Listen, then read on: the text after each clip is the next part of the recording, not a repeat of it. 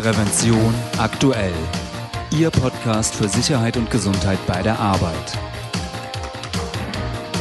Herzlich willkommen und hallo. Am Mikrofon begrüßt Sie Falk Sins. In dieser Sendung dreht sich alles um Stahl und wie man ihn sicher herstellt. Mein Kollege Jens Hoffmann besuchte vor einigen Wochen die Dillinger Hütte im Saarland, eines der größten Stahlwerke in Deutschland. Was er dort erlebt hat und warum Arbeitsschutz in Dillingen als Qualitätsmerkmal betrachtet wird, verriet er mir im nun folgenden Gespräch. Hallo Jens, schön, dass du dir Zeit genommen hast für dieses kleine Interview. Ja, hallo Falk, vielen Dank. Ähm, ich nehme mir gerne Zeit. Es ist auch ein interessantes Thema, über das wir reden werden. Ja, das freut mich. Und du hast es schon angesprochen, interessantes Thema. Du warst vor einiger Zeit auf Reportage in der Dillinger Hütte und äh, diese Reportage ist ja in Ausgabe 5 von Prävention aktuell erschienen. Und ähm, beschreib doch mal deine, deine Eindrücke von diesem, diesem riesigen Stahlwerk. Was kommt dir als erstes in den Sinn, wenn du an die Dillinger Hütte denkst? Nun, riesig ist schon das richtige Stichwort. Ähm, schon von weit her bei der Anfahrt äh, ragt die ähm, Hochofenanlage 100 Meter in den Himmel. Und ähm, wenn man dann durchs Werktor in das Areal fährt, dann fällt einem einfach auf, dass dort alles riesig ist von den Dimensionen her. Ja, ähm, dort ranken sich ähm, Leitungen, Rampen ähm, um die Werkhallen, um die Wege. die größte Halle, das steht auch in der Reportage ja drin, ist 1,3 Kilometer lang. Das verdeutlicht schon so ein bisschen ähm, die Dimensionen, die dort vorhanden sind. Ja, und insgesamt ist es wirklich auch ähm, ein altehrwürdiges ähm, Gelände. Ähm, seit dem 17. Jahrhundert wird dort Stahl verhüttet in Dillingen im Saarland und ähm, das Unternehmen hat einfach eine sehr lange Tradition und das spürt man auch, wenn man mit den Mitarbeitern redet. Also da ist eine hohe Identifikation mit dem Unternehmen und mit seiner Geschichte vorhanden und das spürt man. Interessant. Du hast deine Reportage über die Dillinger Hütte ja ähm, 1200 Grad genannt. Warum? Nun, das ist natürlich das Erste, woran man denkt, wenn man eben über die Stahlindustrie spricht oder sich vorstellt, was dort passiert. Und in der Tat ist auch das Herzstück der Dillinger Hütte äh, das Walzwerk, wo ähm, Stahlblöcke äh, zu sogenannten Grobflächen ähm, gewalzt werden und die müssen natürlich vorher erhitzt werden. Und das geschieht wirklich in riesigen, äh, gewaltigen Öfen in dieser Halle.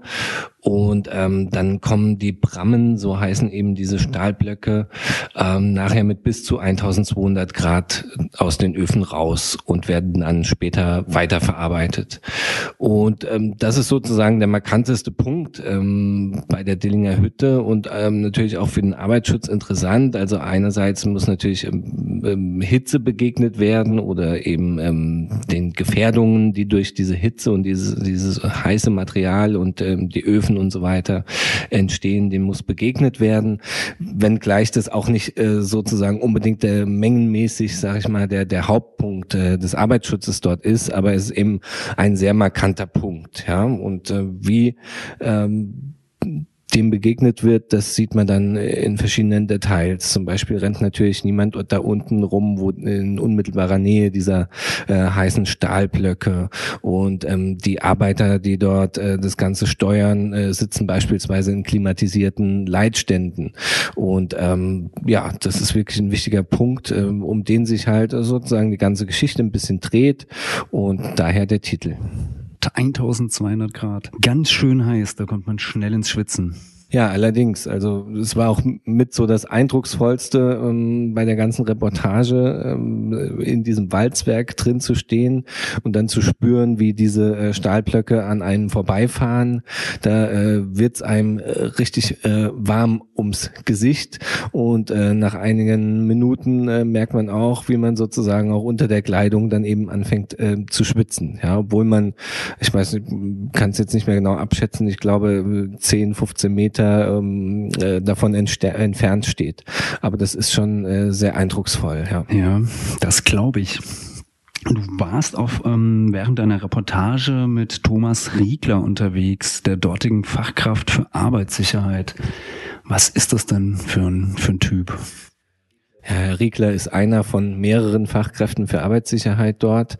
Und ähm, Herr Riegler ist schon seit Anfang der 80er Jahre ähm, auf der Hüt, wie man dort sagt. Ja, er hat dort seine Ausbildung gemacht und ähm, hat äh, dann in der Kraninstandhaltung gearbeitet, war sogar stellvertretender Betriebsleiter.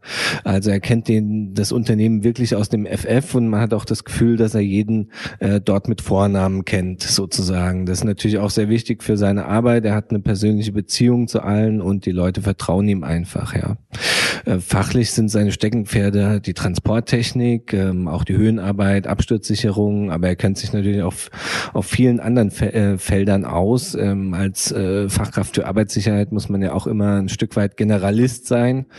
Und äh, als Typ ist er sehr ruhig und besonnen. Also man merkt äh, sofort, dass er mit Ernst der nötigen Ernsthaftigkeit bei der Sache ist, aber auch mit ähm, äh, mit einer Leidenschaft für die Arbeitssicherheit. Ja, ihm geht es darum, dass ähm, am Ende alle gesund sind, dass keine Unfälle passieren, dass niemand krank wird und ähm, danach richtet er seine Arbeit aus. Ja, er betreibt ganzheitlichen Arbeitsschutz, wie er auch sagt.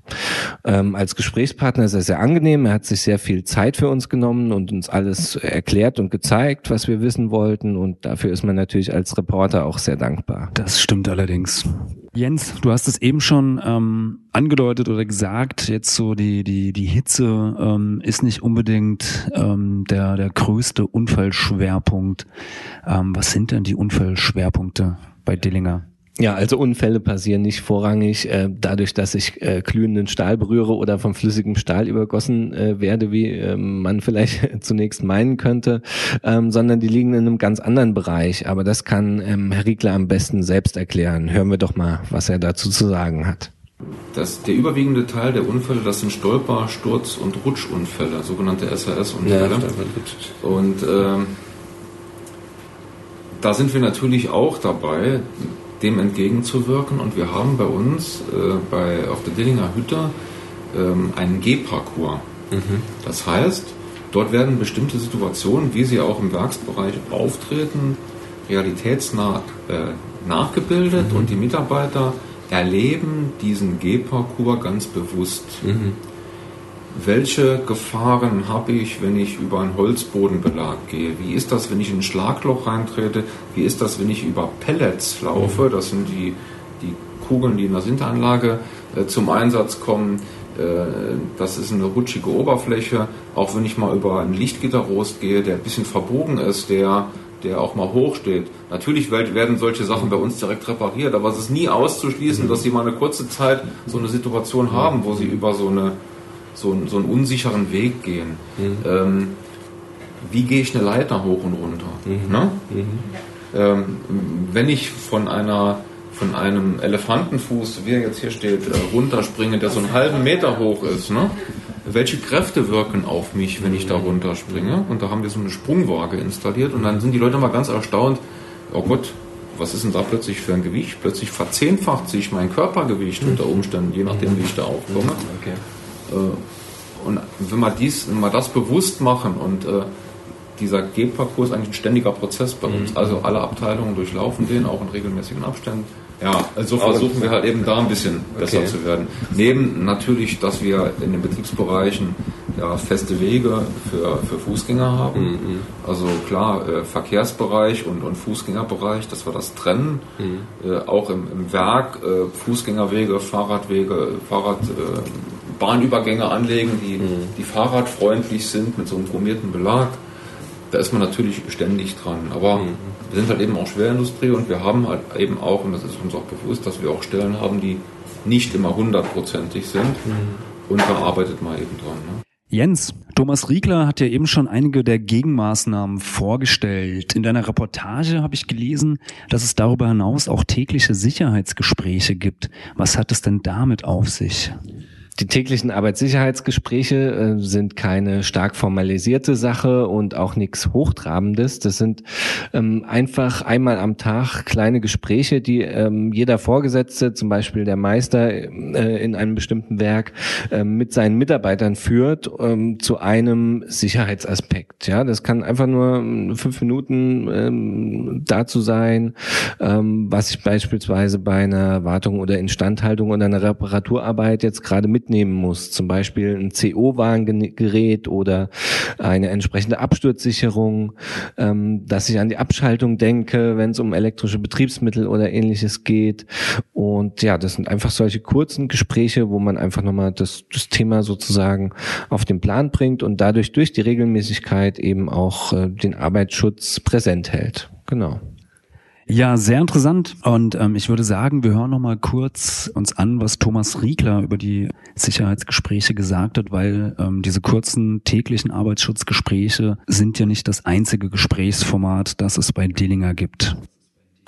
Wir setzen uns äh, ganz geplant zweimal der Woche, montags und freitags immer zusammen, für eine Stunde ungefähr, in unserer ganzen Abteilung, besprechen einfach die Themen, die im Arbeitssicherheit betreffend äh, auch übergreifend über den eigenen Bereich hinausgehen. Mhm.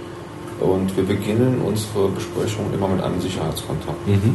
Jemand, was jemand äh, erlebt hat auf dem Weg mhm. von hier nach Hause oder von mhm. zu Hause hierhin mhm. oder gehört hat im Radio oder immer. Aber das ähm, spielt sich sozusagen ja nicht nur unter Ihnen Arbeitsschützern äh, ab, sondern ähm, auch in, innerhalb der Belegschaft sozusagen. Auch innerhalb der Belegschaft, ja. Mhm. Wir haben auch jetzt bei uns ein neues Programm entwickelt, das nennt sich tägliches Arbeitssicherheitsgespräch. Mhm. Das heißt, äh, alle Führungskräfte, die operativ führen, bei uns ähm, sind dazu angehalten, einmal täglich ein Arbeitssicherheitsgespräch zu führen. Das haben sie ohnehin schon immer schon gemacht, nur wir dokumentieren es jetzt. Wir haben ein bestimmtes Portfolio an Fragen zu bestimmten Dialogbereichen äh, ausgewählt und werden äh, diese Antworten erfassen und auch auswerten. Mhm sodass wir in dem einen oder anderen Bereich Schwerpunkte erkennen, erkennen können und dort auch Maßnahmen zur Vermeidung äh, kritischer Situationen präventiv treffen können.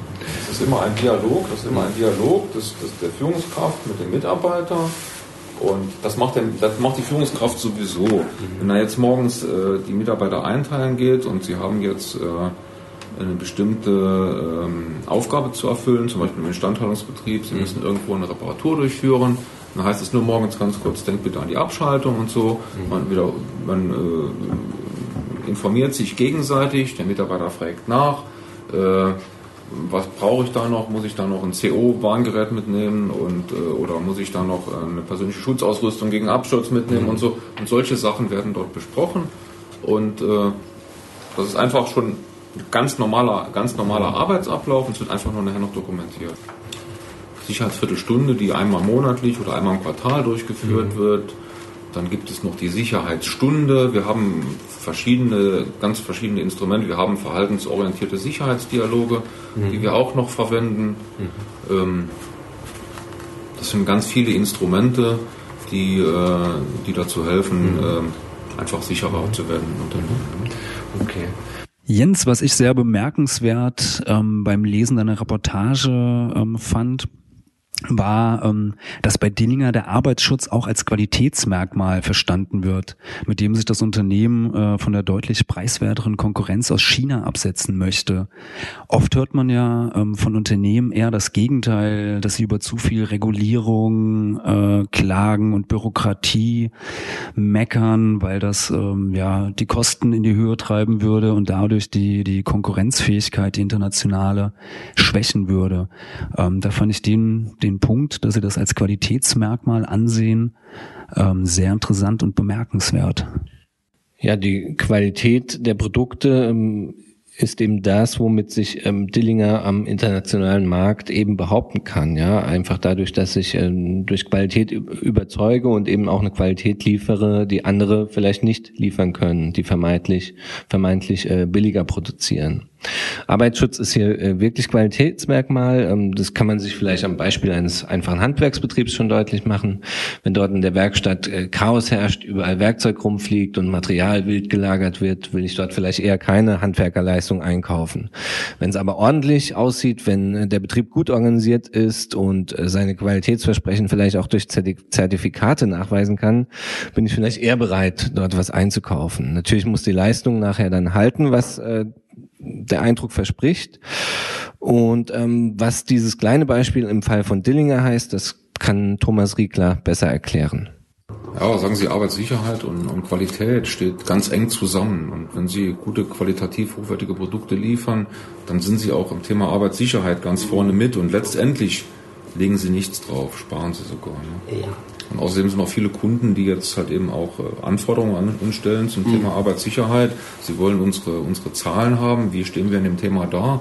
Wie stehen wir zu dem Thema Arbeitssicherheit? Und das spielt auch eine große Rolle bei der Auftragsvergabe teilweise. Ja, ich denke, ich denke, dass die Kunden davon überzeugt sind, wenn Sie eine gute Qualität haben wollen, dass die Arbeitssicherheit bei dem Lieferanten auch stimmen muss, weil es hängt einfach eng zusammen. Mhm. Und deswegen ist der Kunde darauf aus. Ne? Mhm.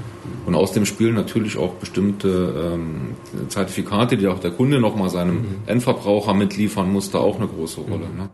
Ja, auf jeden Fall ähm, eine sehr interessante Antwort von Herrn Riegler und ähm, generell eine sehr spannende Geschichte von dir. Ähm, in Prävention aktuell, Ausgabe 5. Und ähm, Jens, vielen, vielen Dank, dass du dir die Zeit genommen hast für dieses kurze, aber wie ich finde, doch sehr aufschlussreiche Gespräch. Sehr gerne, Dankeschön. Und wenn Sie, liebe Hörerinnen und Hörer, mehr über die Dillinger Hütte und den dortigen Arbeitsschutz erfahren wollen, die Reportage von Jens Hoffmann finden Sie gedruckt in Ausgabe 5 2017 von Prävention aktuell oder online auf www.prävention-aktuell.de. Liebe Hörerinnen und Hörer, das war's auch schon mit der 18. Folge von Prävention aktuell, Ihrem Podcast für Sicherheit und Gesundheit bei der Arbeit. Sie können uns abonnieren bei iTunes, per RSS-Feed, bei YouTube oder mit jedem gängigen Podcatcher.